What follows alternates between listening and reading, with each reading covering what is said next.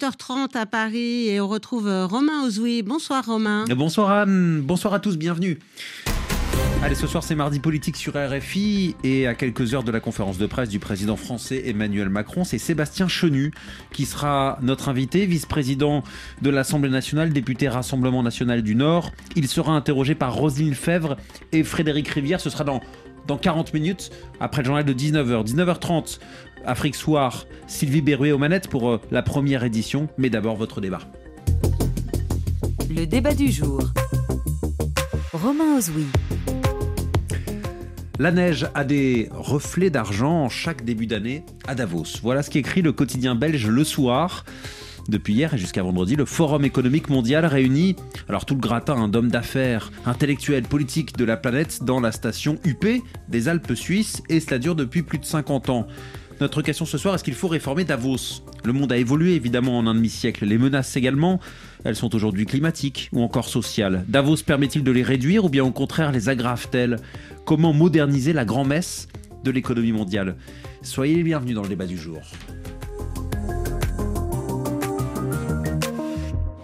Et pour répondre à ces questions, nos trois invités ce soir, à mes côtés en studio, Stéphanie Villers, bonsoir. Bonsoir. Vous êtes économiste, conseillère économique du cabinet PwC France et Maghreb. Face à vous, Jean-Marc Daniel, bonsoir. Bonsoir. Économiste, professeur émérite à l'ESCP Business School.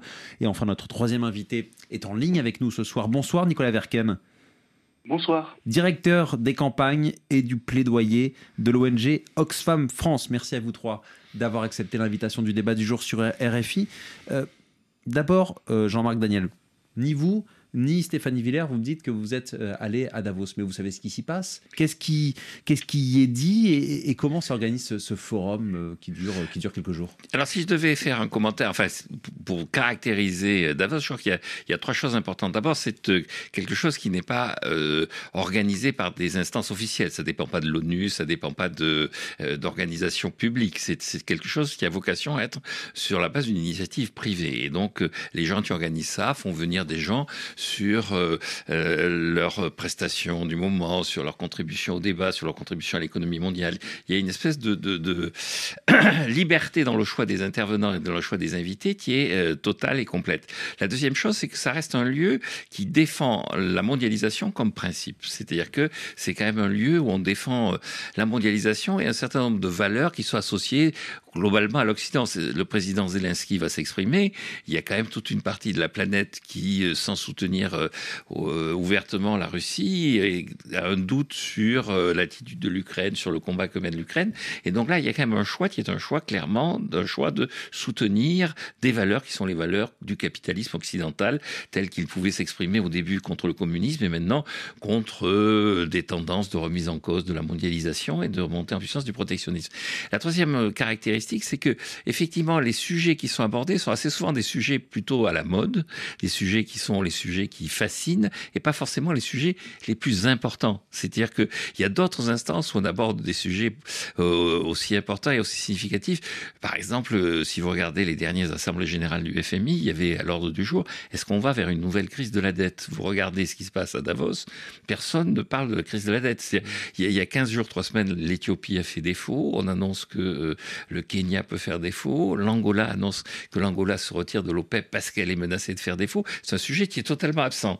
En revanche, il y a des mmh. sujets plus à la mode, comme et, et pas forcément d'ailleurs pour des raisons absurdes. Hein, je veux dire, le fait de parler de réchauffement climatique et d'enjeux climatiques, ça me paraît tout à fait pertinent. Mais il y a une espèce de, de tri intellectuel mmh. par des effets de mode. Il y a une forme de liberté, vous diite, tout en étant dans ce cadre de, de la mondialisation. Est-ce que ce qui est dit, ce qui est décidé, peut-être, est-ce qu'il y a des décisions qui sont prises, est écouté? Alors, il faut écouter, puis c'est un lieu d'échange. Quand le Premier ministre chinois s'exprime, s'il y a d'intéressant dans l'intervention du Premier ministre chinois, c'est d'une part, justement, il est de, de, ce Sud qui pourrait se considérer comme étant, du fait de la présence de gens comme Zelensky, exclu de la logique de Davos. Donc il vient, il mmh. s'exprime, il est là, il parle. Et la deuxième chose qui est intéressante, c'est que quand il sait, on, ne sait pas si dans sa prise de position où il a été assez favorable au libre-échange, s'il fait ça pour séduire les gens qui sont à Davos en se disant je, je vais leur montrer que finalement, fondamentalement, je suis des leurs, ou est-ce qu'il se vit véritablement comme étant des leurs? Et un des enjeux de Davos, c'est effectivement de décrypter les positionnements de ces politiques ou de ces chefs d'entreprise par-delà ce que j'appelle le, discours un peu convenu. Mmh. Tout le monde est contre le réchauffement climatique. Après, une fois qu'on a dit ça, quelle est dans les dans les propos, quels sont dans les propos qui ont été tenus, les décisions concrètes qui peuvent en découler. Hmm. C'est la 54e édition cette année du Forum de Davos. Euh, Stéphanie Villers, est-ce que vous diriez que le modèle Davos a, évolué? Bah, en fait, il, fait, il suit euh, l'évolution euh, de, de, notre modèle économique et des problématiques autour de, de la mondialisation.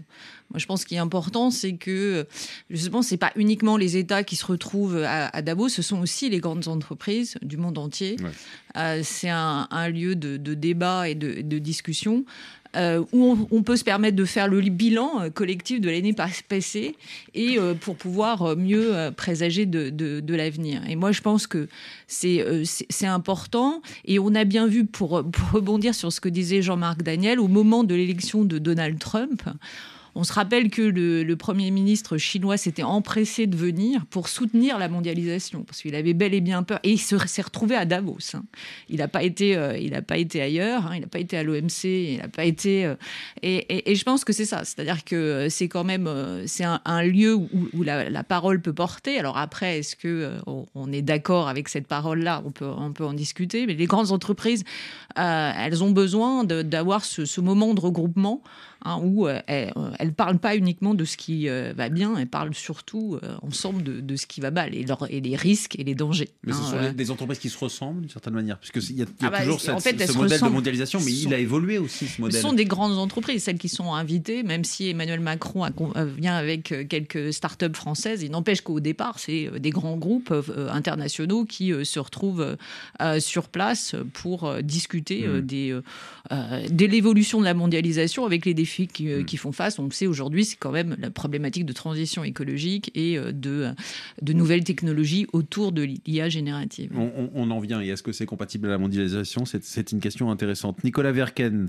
directeur des campagnes et du plaidoyer d'Oxfam France. Vous avez entendu euh, Jean-Marc Daniel disait que le Forum mondial économique de Davos, qui est un lieu d'échange, Stéphanie Villers est d'accord, défend la mondialisation par principe. Ça vous inspire quoi aujourd'hui en 2024 alors, c'était vrai au début. Hein. Nous, ce qu'on constate, y compris parce que Oxfam est régulièrement invité au Forum de Davos, y compris cette année, on voit qu'il y a une ouverture à des problématiques sociétales, climatiques. La question climatique qui était complètement absente des, radars des dirigeants à Davos il y a encore 10-15 ans, aujourd'hui est au cœur des discours. Des discours, ça ne veut pas dire des actes, mais des discours. Sur la question de à quoi ça sert et de la gouvernance, je pense que c'est intéressant. Euh, au milieu des années 70, il y a eu la crise économique, on a inventé le G7 euh, puis, dans les années 2000, on s'est rendu compte que le G7 correspondait plus au périmètre pertinent pour gérer les affaires économiques mondiales. On a inventé le G20. En réalité, aujourd'hui, ce dont on se rend compte, c'est que le pilotage de l'économie mondiale, il n'est pas, il est plus, en tout cas plus exclusivement et probablement plus majoritairement, aux mains, aux mains des États. Il est aux mains des grandes entreprises hmm. et des grands milliardaires. Voilà.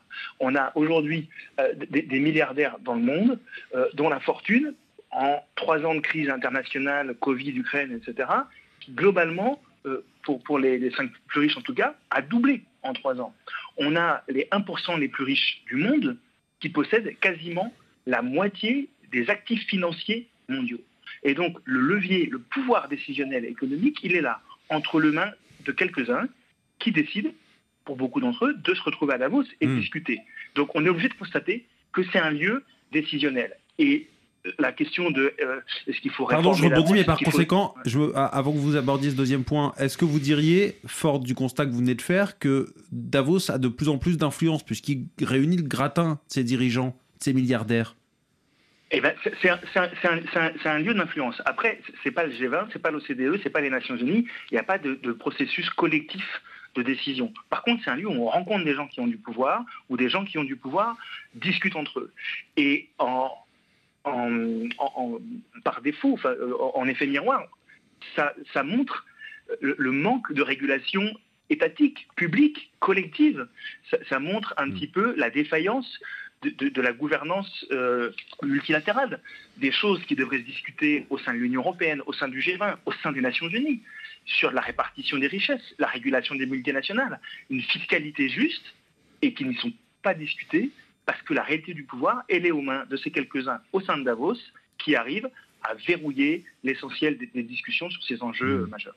Jean-Marie Daniel, est-ce que vous êtes d'accord? Le succès de Davos aujourd'hui montre que finalement, ce sont les dirigeants d'entreprise qui sont au pouvoir. Nous dit d'une certaine manière Nicolas Verkel. Oui, non, je pense pas. Je pense pas que les dirigeants d'entreprise soient vraiment au pouvoir.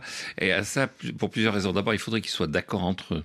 C'est-à-dire qu'ils sont en concurrence, ils ne sont pas d'accord entre eux. Ensuite, le fait de détenir euh, des, des, moyens financiers ne va pas directement vous permettre de prendre des décisions sur les politiques, sur ça va vous permettre effectivement de prendre des décisions sur la vie des entreprises que vous contrôlez, mais sur les décisions politiques, c'est pas vous qui les maîtrisez. Hmm. Et donc, on le voit bien d'ailleurs, on a parlé, le véritable enjeu du réchauffement climatique à l'heure actuelle est un enjeu qui est un enjeu essentiellement, malgré tout, un enjeu public, étatique. Les mmh. économistes disent il faut faire une taxe carbone. Une taxe carbone, c'est une taxe qui est décidée par des États. Lorsque l'Union européenne met en place un mécanisme de taxation à la, aux frontières, c'est un État qui réagit le plus violemment. Dans le cadre du G20, on l'a dit, c'est l'Inde qui dit vous faites du protectionnisme, vous voulez nous empêcher de nous développer. Et donc c'est sur des bases politiques. Eux, les entreprises, ils s'adaptent à ça, ils contournent ça. Ils peuvent aussi avoir, les entreprises peuvent aussi avoir l'initiative, des initiatives d'ordre climatique. Oui, absolument. Et donc elles vont les prendre, elles vont s'adapter, mais elles, elles sont plutôt dans la, matière, à la fois en, situation de suivre, elles regardent ce qui se passe et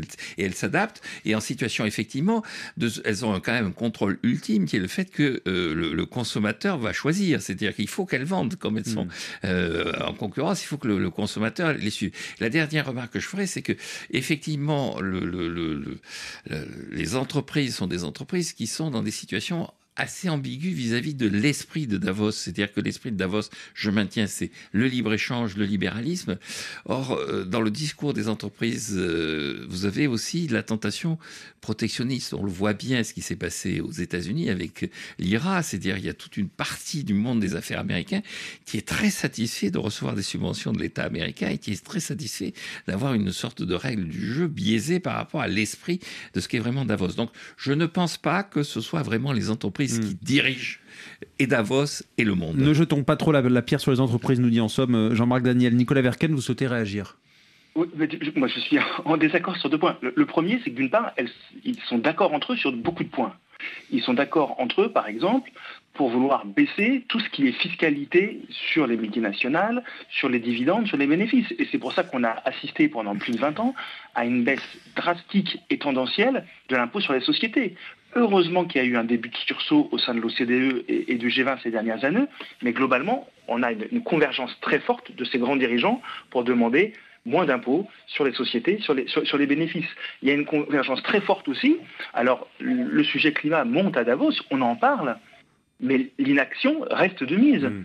Si on prend le CAC 40 français, qui est largement représentatif de ce qui se fait ailleurs, euh, c'est seulement trois entreprises sur 40 qui aujourd'hui sont à peu près alignés avec l'accord de Paris.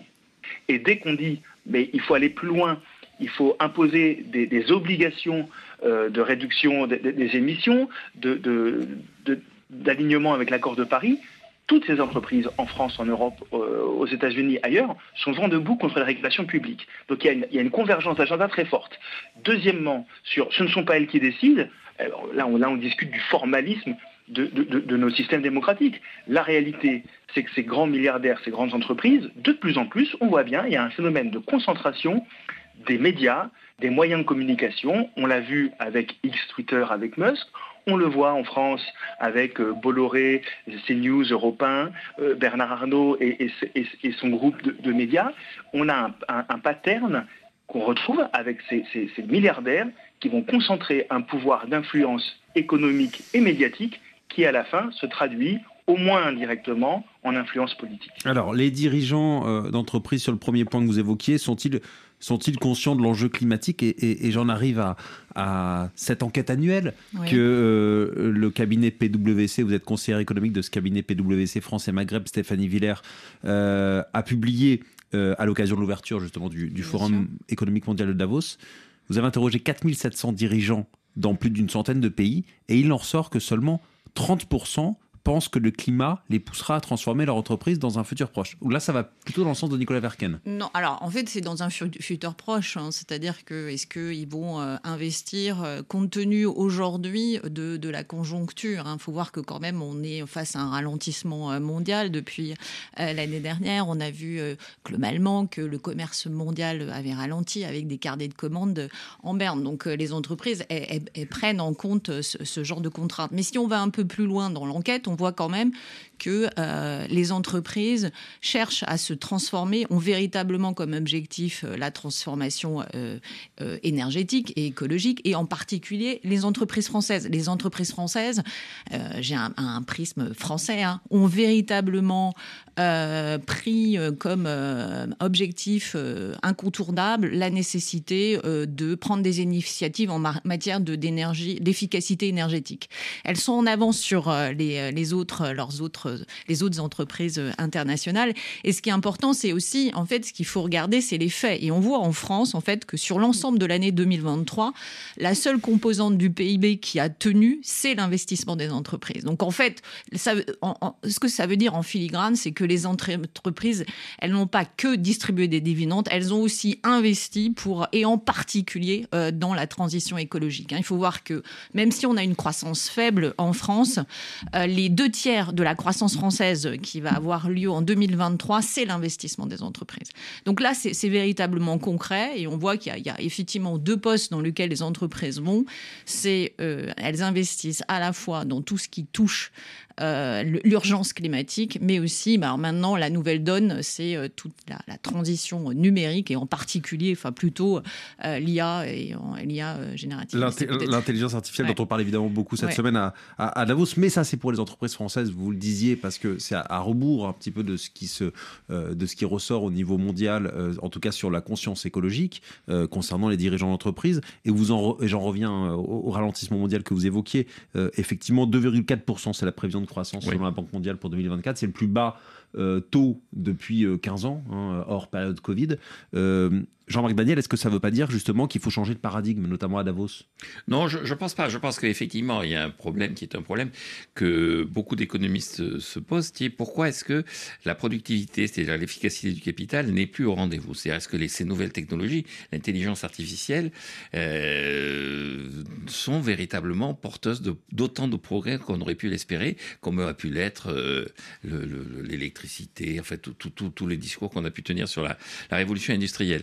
Je pense que fondamentalement, quand même, la dynamique de la croissance, la dynamique, c'est de répondre aux besoins des gens. Donc euh, là, le besoin, il y a un besoin immédiat qui est quand même euh, de, lutter contre le réchauffement climatique. Donc il va falloir investir considérablement.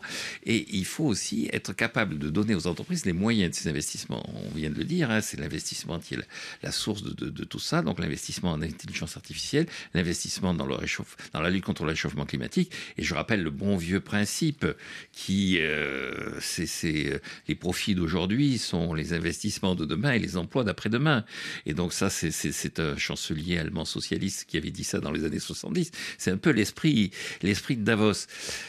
La deuxième remarque que je ferai, c'est qu'effectivement, euh, les, entreprises, elles ont aussi euh, comme contrainte le fait que euh, euh, si elles ne satisfont pas les, les, consommateurs, si elles ne répondent pas aux attentes des consommateurs, eh bien à ce moment-là, effectivement, elles perdent des parts de marché, elles, elles, sont menacées dans leur raison d'être. Mais les consommateurs aussi évoluent dans leurs pratiques. Et alors justement, les consommateurs évoluent dans leurs pratiques. Moi, ce qui m'a frappé sur la période récente, c'est effectivement alors qu'il y a une sorte d'unanimité dans le monde économique, y compris au travers de d'un prix Nobel qui a été attribué à William Dantos, de dire que la taxe carbone doit être considérée comme l'outil privilégié et donc il y a des réflexions qui sont faites là-dessus. Et donc je pense que le véritable enjeu c'est pas de taxer les profits des entreprises, c'est de mettre en place une taxe carbone qui réponde aux besoins et aux problèmes de la lutte contre le réchauffement climatique et de gérer ça en se disant que cette taxe carbone, une partie de l'argent va être consacrée à faire la transition et une partie de l'argent à réduire les inégalités. Mais le véritable outil, le véritable enjeu, ce n'est plus de s'acharner sur les entreprises, sur les profits, sur les riches, mais c'est de s'acharner sur le carbone, le gaz carbonique les émissions de gaz à effet de serre. On est arrivé à une situation aberrante où quand même le gouvernement français a subventionné la consommation d'essence. Le bouclier tarifaire, c'était d'inciter les gens à consommer de l'essence. Donc vous dites finalement, arrêtons euh, de stigmatiser les entreprises, mais d'abord regardons ce que l'État doit faire, parce que c'est lui qui, qui, lance un petit peu la lutte contre le réchauffement climatique, les États en tout cas. Et, vous avez d'abord, ça devrait être, puisque la priorité c'est la lutte contre le réchauffement climatique, ce qui devrait ressortir de tout ça, c'est une forme d'unanimité en disant on va prendre le problème à bras le corps et on va mettre des taxes carbone. On va donner un prix à la pollution, à la destruction de notre vie par le carbone. Sauf que Davos, c'est d'abord euh, le lieu des entreprises, des multinationales dans le monde, avant d'être le lieu des dirigeants. Euh, du monde entier. Euh, et, vous avez dit il faut qu'il y ait des investissements dans la lutte contre le réchauffement climatique. Or, vous dites que les dirigeants doivent suivre euh, euh, ce que disent les, dirigeants d'entreprise doivent suivre ce que disent les dirigeants politiques. Mais si ce sont eux qui sont d'abord à la tribune, les dirigeants d'entreprise, ils sont obligés d'avoir un monde sans initiative. Non, non, les dirigeants d'entreprise, le message qu'ils doivent faire passer, qu'ils font passer quand vous les écoutez, c'est de dire ça ne sert à rien de nous pourchasser, de faire cet impôt minimum de l'OCDE et tout ça. C'est totalement dépassé. L'enjeu n'est pas là. Ce qu'il faut, c'est donner un prix au carbone et à ce moment-là, nous, mm. nous nous adopterons et nous répondrons aux attentes et aux besoins de la société. RFI, le débat du jour.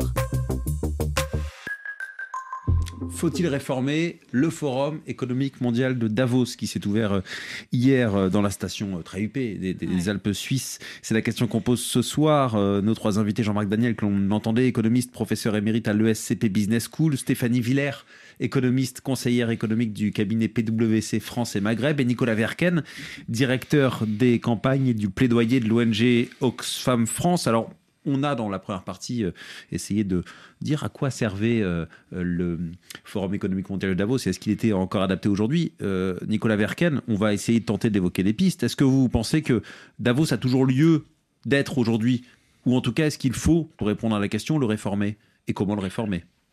Alors, une des utilités, il y a au moins deux utilités. La première, c'est qu'effectivement, c'est un outil qui produit de l'analyse euh, et, de l'indice de, perception et de confiance par des grands dirigeants économiques. Ça, permet à des acteurs, euh, journalistes, euh, sociétés civiles, investisseurs institutionnels, de savoir quels sont les risques et les opportunités que, perçoivent ces, grands, acteurs. C'est très important, y compris, c'est très important pour, pour diagnostiquer la sécession de, perception, parce qu'on a, on a une, élite qui se retrouve là pendant 3-4 euh, jours euh, au cœur des, Alpes suisses dans des conditions très particulières, qui sinon va en jet euh, dans, des grandes villes, et qui de plus en plus est, complètement détachée de la réalité. On a la fortune des milliardaires sur les trois dernières années, elle a cru à un rythme trois fois plus important que l'inflation.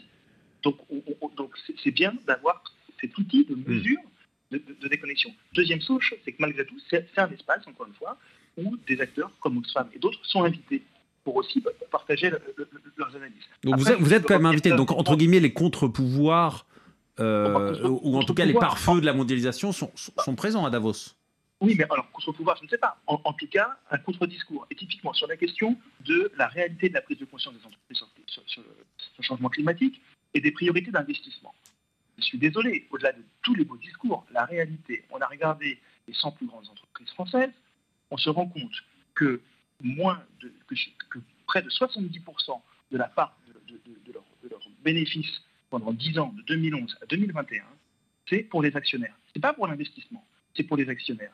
Et ça, c'est aussi au détriment de l'entreprise elle-même. Hmm. Ça veut dire qu'elle sous-investit dans l'adaptation de, son outil industriel, en général, aux besoins du marché, et y compris spécifiquement à long terme pour hmm. s'adapter au changement climatique. Et c'est d'une autre manière ce qu'a dit Jean-Pierre Ferry et, et, Mme dans leur rapport. Quand il faut plus de 60 milliards par an d'investissement, il y en a au moins la, moitié de privé. Ça veut dire qu'aujourd'hui, on a un sous-investissement, un sous-investissement dans l'adaptation au changement climatique. Donc oui, il faut mettre un prix du carbone, mais il ne faut pas que ça. Il faut flécher cet investissement, il faut le réguler, et ça passe aussi par une dissuasion et un, encadrement du versement des dividendes.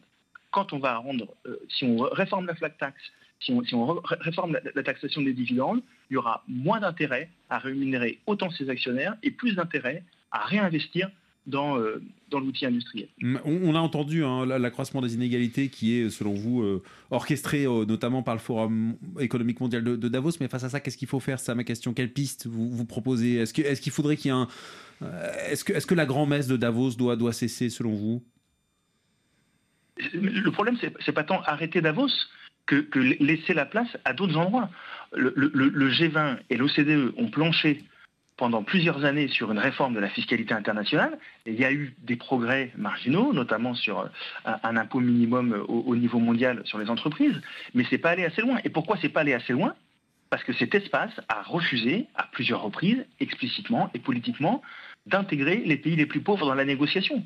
Donc aujourd'hui, on n'a pas d'espace multilatéral fonctionnel où les, les règles du jeu fiscal au niveau international sont décidées de manière démocratique entre tous les États de la planète au service de toutes les populations de la planète. Donc il faudrait qu'il y ait ces espaces-là en parallèle au Forum économique mondial de Davos, par exemple. Bien sûr. Et il faudrait que les, grands États, et notamment au sein de l'OCDE, notamment au sein de l'Union européenne, arrêtent de, s'y opposer. Hmm. Mais c'est clair, il y aura des gagnants et des perdants. Parce que si on redistribue de manière plus juste euh, les recettes fiscales des, des grands groupes multinationaux partout où, ils opèrent, eh ben, on aura un peu moins pour des pays euh, de l'OCDE et beaucoup plus euh, pour les pays parmi les plus pauvres. Mais, mais dernière question avant de, distribuer la parole, vous voulez pas toucher à Davos parce que vous pensez qu'on ne peut pas toucher à Davos? Puisque vous voulez que d'autres alternatives se, développent en dehors de cela. Que, des gens riches veulent se rencontrer entre eux et parler entre eux, très bien. Mais, mais le problème, c'est plutôt l'absence euh, d'autres endroits où euh, des États, en gros, devraient effectivement faire leur travail d'État, de régulateur et de défenseur de l'intérêt général. Stéphanie Villers, vous pensez que Davos doit évoluer? En, tout cas, euh, c'est pas le lieu de, pour la discussion euh, euh, tel que ça a été évoqué par cette personne d'Oxfam. Je pense que en fait, les, entreprises, lorsqu'elles se rencontrent, elles sont là pour évoquer leurs problématiques dans un contexte où la mondialisation est heurtée. Faut quand même pas, faut quand même dire ce qui est. On est de plus en plus face à deux superpuissances qui se lancent dans le protectionnisme. On le sait très bien, les États-Unis et la Chine.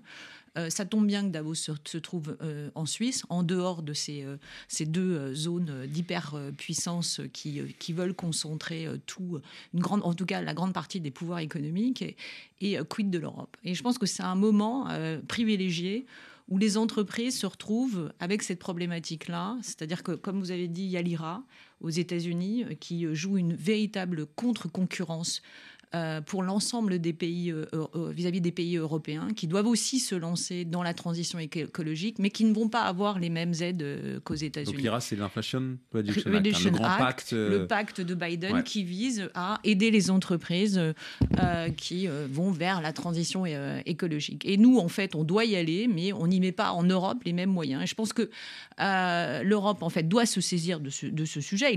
L'Europe en parle, hein, mais pour l'instant, il n'y a rien de concret. Et quand les entreprises, les grandes entreprises du monde entier, notamment les principales sont des entreprises européennes qui se regroupent et qui voient bien en fait, qui peuvent parler de cette de cette concurrence euh, quasi déloyale entre les États-Unis euh, et, l'Europe. Je pense que c'est un, bon endroit en fait pour porter la parole et pour dire que l'Europe doit faire quelque chose face à cette cette concurrence des États-Unis qui est assez euh, inédite et hmm. qui, qui est assez préoccupante, hein. surtout dans une période d'élection où maintenant le risque Trump revient à la charge. Finalement, vous êtes dans le sens de Jean-Marc Daniel, la balle dans le camp des États. Alors non, parce que moi je ne suis pas pour la mondialisation à tout va. Je pense qu'il faut la, effectivement la réglementer parce que tout le monde joue pas la même, euh, la même partition. Les États-Unis et euh, la Chine sont pour une mondialisation, c'est pour le libre échange, mais du côté euh, de leurs clients. Hein. Eux-mêmes, en fait, ils ont quand même tendance à, se hmm. protéger, à protéger leur économie. Et l'Europe pâtit en fait de ce manque de réaction. L'Europe est restée dans un système de, de libre échange et n'a pas su jusqu'à présent apporter les mêmes réponses